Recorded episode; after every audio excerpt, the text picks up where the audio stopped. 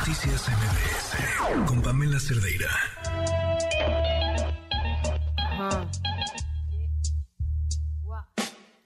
Quisiera tener cosas dulces que escribir, pero tengo que decir. Son las 8.36 y esto nos tiene Joali Reséndiz.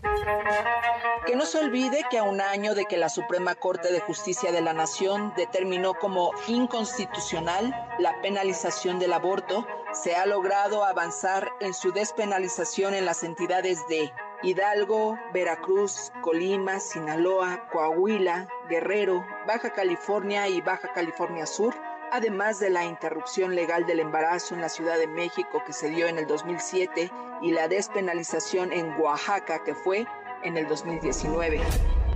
Que no se nos olvide que la declaratoria de inconstitucional significó un triunfo histórico para el movimiento de mujeres que ha luchado por el derecho a decidir sobre nuestros cuerpos.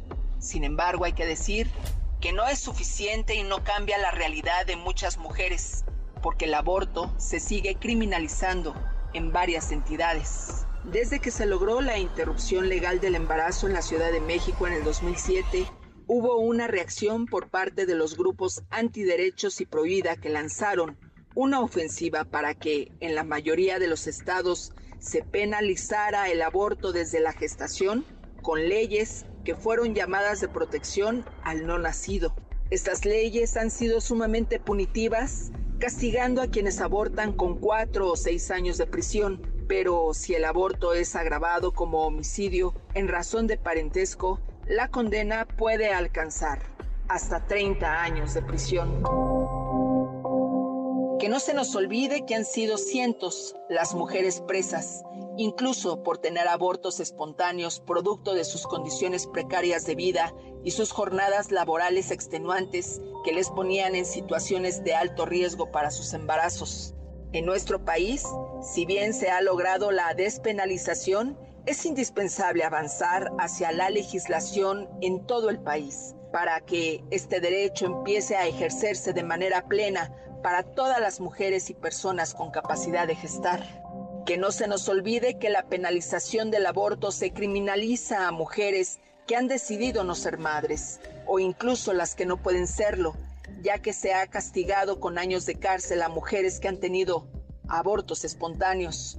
Con la penalización se impone el rol, el mandato de que todas las mujeres tienen que ser madres, así como estar confinadas al trabajo doméstico y de cuidados. Incluso se castiga a menores que han sido víctimas de abuso sexual, de violación y que se convierten en madres siendo muy jóvenes. Las mujeres tendríamos que decidir si queremos ser madres o no, en qué momento, cuántos hijos queremos tener, así como decidir cómo queremos vivir nuestra sexualidad sin que ésta se limite a que solo se ejerza con fines reproductivos, en lugar de que sea una actividad placentera de autoconocimiento, por lo que el derecho a decidir significa hacerlo sobre nuestros cuerpos, nuestra sexualidad y nuestras vidas. Eso que no se nos olvide.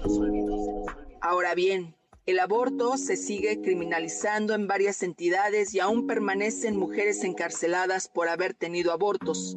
Aun cuando se penalice en el país, se calcula que se cometen entre 750 mil y un millón de abortos al año y es la cuarta o tercera causa de muerte materna. Es decir, la penalización no erradica los abortos, sino que los hace clandestinos.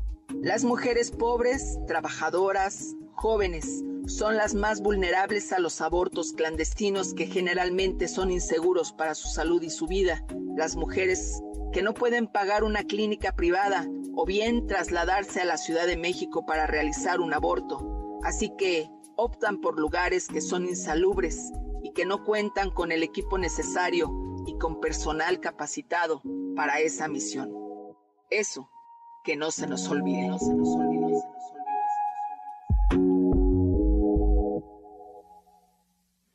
Joali, buenas noches, ¿cómo estás?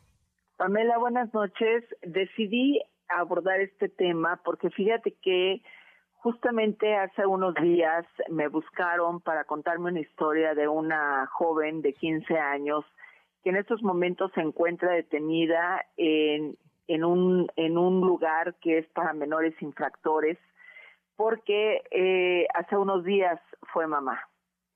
Eh, descubrió que tuvo una hemorragia a la una y media de la mañana y eh, no sabía que estaba embarazada.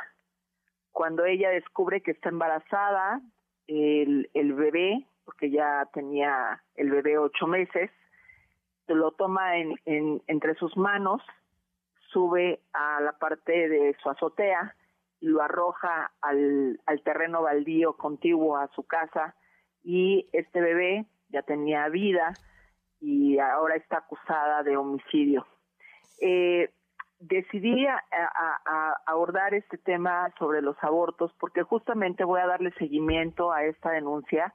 Eh, no, no sabía completa la historia, pero ahora que estoy trabajando en ella, Pamela, eh, me parece que la fiscalía, si esto nos está escuchando alguien de, de Durango, sí tendría que prever primero quién embarazó a esta menor de edad. ¿Fue el papá? ¿Fue un novio? ¿Fue un vecino? ¿El hermano? ¿El primo?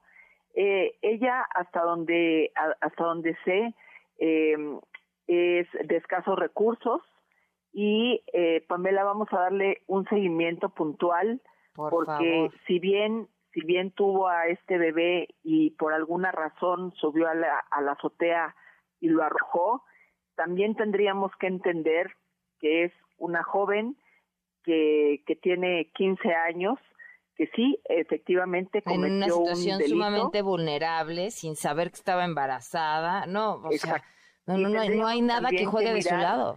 ¿Quién la embarazó, Pamela? Es, es Ujú. decir, aquí sí, ¿Cuál ¿qué es su fue primero? Si, circunstancia? si el huevo o la gallina. Claro. Claro, ¿cuál es su circunstancia? Todo. ¿Qué, qué acceso tuvo si no fue víctima de una violación? ¿Qué acceso ha tenido? ¿Sabes quién denuncia a esta, a esta menor?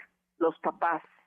Porque los papás, la- cuando ella se despierta diciendo que se había orinado, to- todavía estaban, ellos duermen en un solo cuarto, sus hermanos y los papás. Eh, no, no tengo la, la- no he podido, digamos, ir a Durango a hablar con ella a este lugar de menores infractores. Sin embargo, eh, lo- las hojas que yo he leído del expediente eh, te narra cómo ella dice que se orina, eh, eh, va al baño, se da cuenta de que se sale el bebé y entonces los papás la llevan al hospital, pero todavía sin saber que la nena sube y lo arroja y cuando llegan al hospital el, el ginecólogo o bueno el médico que la atiende le dice a los papás no pues es que lo que trae su hija es placenta cómo sí pues eh, ella estaba embarazada entonces ahí interrogan a la menor y le dicen bueno dónde está el bebé y entonces ella dice que lo avienta de, en el terreno contiguo, pero en ese momento llega la policía con el bebé todavía vivo y en el hospital muere. Por eso ella está ahorita en un, en un espacio como ese porque los papás tuvieron que denunciarla y también me parece que vale mucho la pena que la fiscalía haga un trabajo como debe, que sean objetivos, pero que sea a fondo, Pamela si cometió un delito, tienen que saber, pues bueno, primero, quién fue quien embaraza a esta menor de edad. Híjole, no, Joali, me dejaste con la piel chinita y el corazón en cachitos. Ojalá no, no sueltes esta historia. Es importante que No. sepamos. Eh, seguramente el próximo martes estaré dándote, dando detalles, Claro. porque generalmente, Pamela, la- las fiscalías siempre abordan el, el primer impacto que es un homicidio.